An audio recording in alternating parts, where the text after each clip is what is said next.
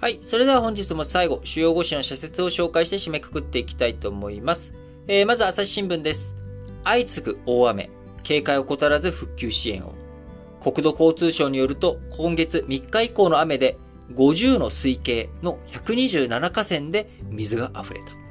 一般の民家はもちろん、商店の浸水や JR の橋の崩落、収穫前の農作物の被害など、地域経済に深刻な影響が出ているということからですね、えー、8月、えー、東京はそこまで大雨、えー、降りませんでしたけれども、あのー、全国各地で、えー、線状降水帯の出現など、こういった影響もあり、えー、大雨、えー、東北、北海道、そして、えー、九州と多くの各地で、えー、被災が行われ、えー、起き、起きてしまいました。被災した人々に心からお見舞い申し上げるとともに、雨の多い時期、これからね、台風、活発に動いていく台風の季節となっていきます。えー、警戒を怠らずね、備えを再点検していきながら、あしっかりと対策対応していくべきだなと思います。えー、続いて、えー、朝日新聞、予算の未消化。規模ありき点検せよ。予算を計上した年度に使わずに翌年度に繰り越した金額は、2013年から2019年度は3兆円から7兆円だったという状況ですが、それが2020年度から急に増え、2020年度は31兆円、2021年度は22兆円に上るということで、えー、こちらね、えー、コロナ対策の費用ということで、えー、巨額の金額計上したわけですけれども、えー、こちら、なかなか予算通りにね、未消化ということになってしまっておりますが、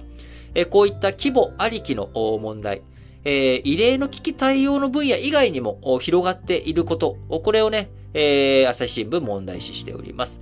えー、国土強靭化事業費、2020年末に自民党の強い要求を受けて、それまでの3年間計7兆円から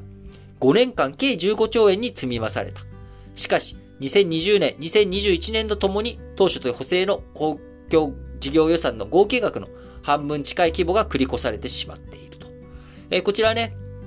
えー、どうしても建設業界、慢性的な人手不足に陥ってますし、新型コロナの影響もあって予算通り、えー、執行がね、えー、できなかったという面あるかもしれませんが、あ対策対応をしっかりと続けていくということが重要なんじゃないのかと、朝日新聞です。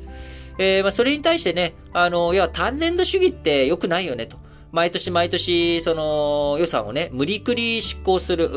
予算のね、確保のために、えー、いろいろ頑張って計上して、えー、不要な工事とか多いんじゃないのと、えー、こういった見方もあったりとかします。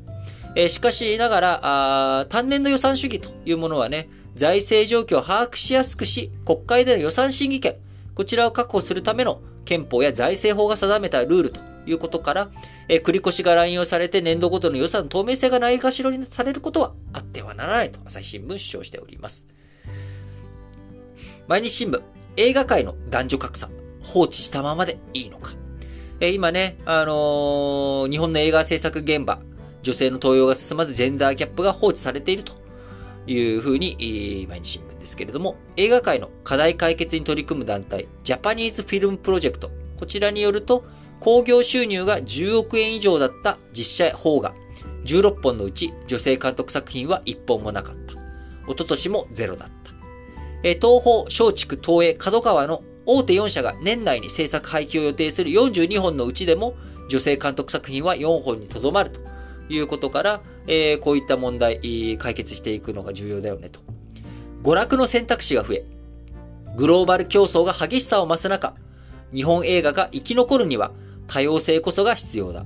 そのためには、まずジェンダーキャップの解消に取り組まなければならないということでね、えー、こちらはね、ハリウッドでもね、なんかあんまり女性監督って僕パッと思い浮かばないですよね。皆さんどうですか？なんか僕は知らないだけなのかな？なんかそのね、この女性監督注目されてるよとか、なんかご存知の方いたら、あぜひ教えていただければと思います。えー、毎日新聞もう一本は、維新、新代表に馬場氏、与党の補完から脱却を。伸び悩んだのは、与党か野党か、曖昧な立ち位置に加え、目指すビジョンが見えにくかったからではないか。さっきの参議院選挙の結果についてですね。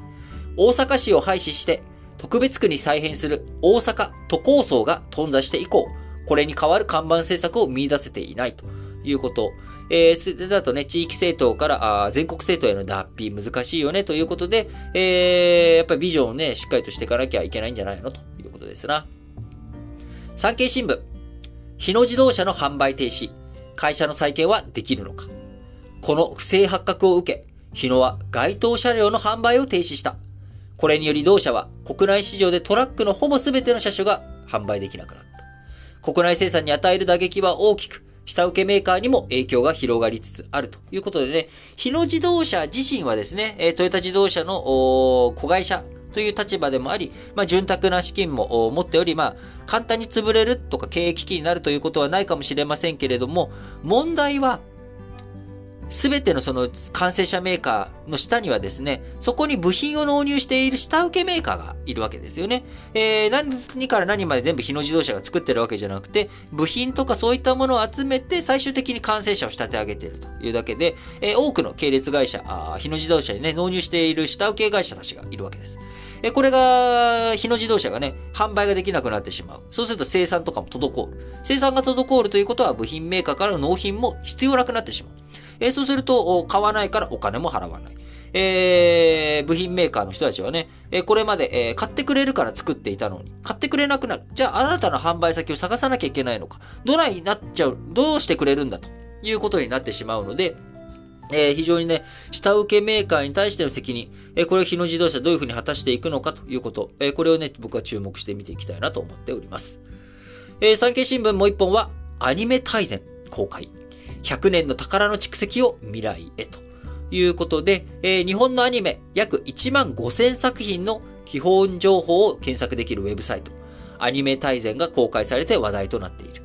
えー、早速アクセスしづらい状態が続くなど、国内外の関心は高い。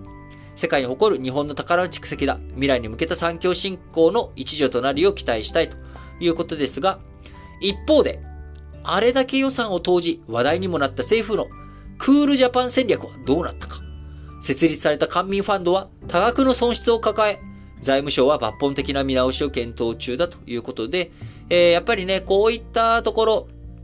あの、あのーやっぱ韓国とはやっぱすごいですよね。エンタメに対してのその政府一丸となってアジア通貨危機、えこれを乗り越えていくために、えー、いろんなところで、えー、強権とかね、力とかお金を出していきながら、あ韓国エンタメというものは世界への輸出というものができる規模、力を持ってきているわけですが、あ日本、えー、そこに至るまでまだまだね、難しいという状況の中、今後は民間の力や発想をそっと後押しするような、そんな戦略に切り替えてはどうかと、えー、産経新聞です。えー、読売新聞、海外渡航移植、臓器売買疑惑の実態洗い出せということで、えー、東京都内のね、NPO 法人が腎臓移植を希望する患者に中央アジアでの生体腎移植を仲介し、2000万円近くを受け取っていたと。えー、ドナー、臓器提供者は経済的に困窮したウクライナ人で約200万円が渡っていたという、ということで、この NPO にドナーを紹介したのはトルコ人で、別の、別の臓器売買容疑でウクライナ当局に逮捕され、公判中の人物だったということで、えー、なかなか難しい状況ですよね、と。えー、臓器移植、えー、何よりもですね、やはり、臓器移植をすることが解決、助かる、道、えー、そういった人たちが藁にもすがる思いで、えー、いろんなことを考えているということですけれども、えー、日本の臓器移植法は臓器売買やその要求、約束などを禁じており、国外反規定もある。貧しい人につけ込む非人道的な行為だとして、世界的にも禁止されているという状況の中、えー、1997年に日本臓器移植法が施行されてからも、ドナーが著しく少ない状態が続いた。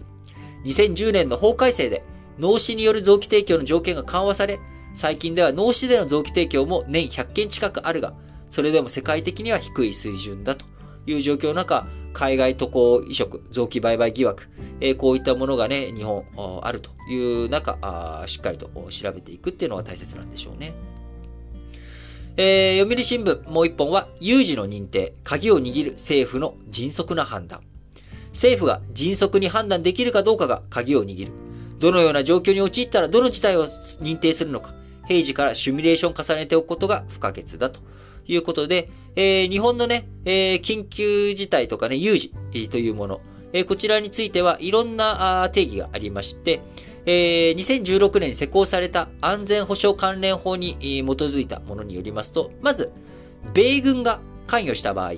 自衛隊が補給など後方支援を行う重要影響事態への認定、集団的自衛権を行使するには存立危機事態への認定、日本がね、直接的に攻撃を受けた場合は武力攻撃事態、え、こちらに認定して、え首相、個別的自衛権に基づいて、え自衛隊に防衛出動を命じることになると。いうことになりますが、いずれの事態も詳細な定義が決まっています。例えば、存立危機事態は、日本と密接な関係にある他国が攻撃され、日本の存立が脅かされるといったケース。国家安全保障会議や閣議の手続きを経て国会の承認が必要となるということですが、密接な関係にある他国、ここにね、台湾が含まれるのかどうかとかね、えー、あるいは武力攻撃についても、外国の部隊が漁民に偽装して離島に上陸する。これ、武力攻撃なんだけれども、ほん、すぐに判断がつくのかどうか。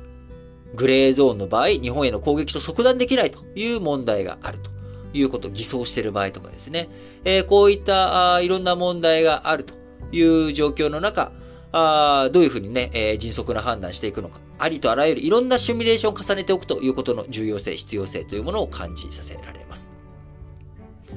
えー、日経新聞、懸念強まるアメリカ民主主義の行方。2ヶ月余りとなった11月8日のアメリカ中間選挙は、民主党のバイデン大統領の信任投票との位置づけだ。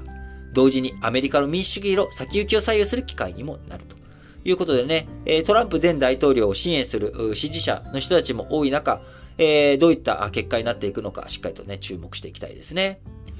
最後、日経新聞。NPT 体制を揺るがすロシアを非難する。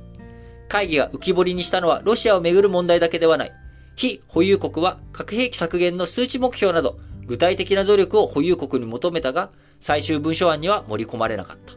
保有国に軍縮への強い意志が見えなかったのは残念だということで、えー、本日も皆さん新聞解説ながら劇をお聞きいただきありがとうございます。えー、今月の、今週のですね、えー、4日、あ、4日じゃない、木曜日。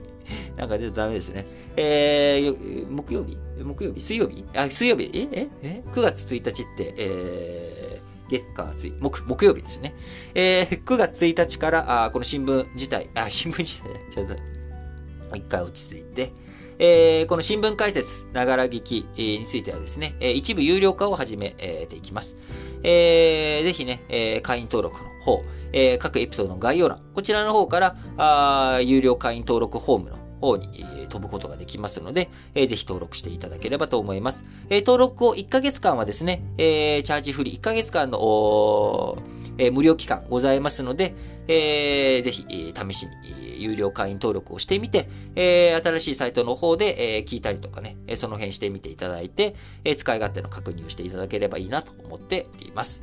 はい。ということで、今週最後の8月ね、月火水と8月最後の3日間始まりました。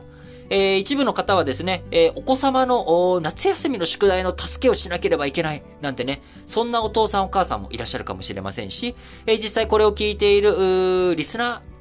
リスナーの方、なかなか中高生っていう方とかね、小学生、まして小学生はいないと思うんですけれども、あるいはお母さんとかね、お父さんが聞いてる横で、えー、今、小学生のお子さんとかも聞いてるかもしれないので、夏休みの宿題終わりましたか？あと3日あるので、頑張って終わらせて見ましょうね。終わってない人。ということで、皆さん、夏もいよいよ最後、えー、終わりが近づいてきておりますが、あ元気に楽しく8月最後まで駆け抜けましょうそれでは、皆さん、今日も元気にいってらっしゃい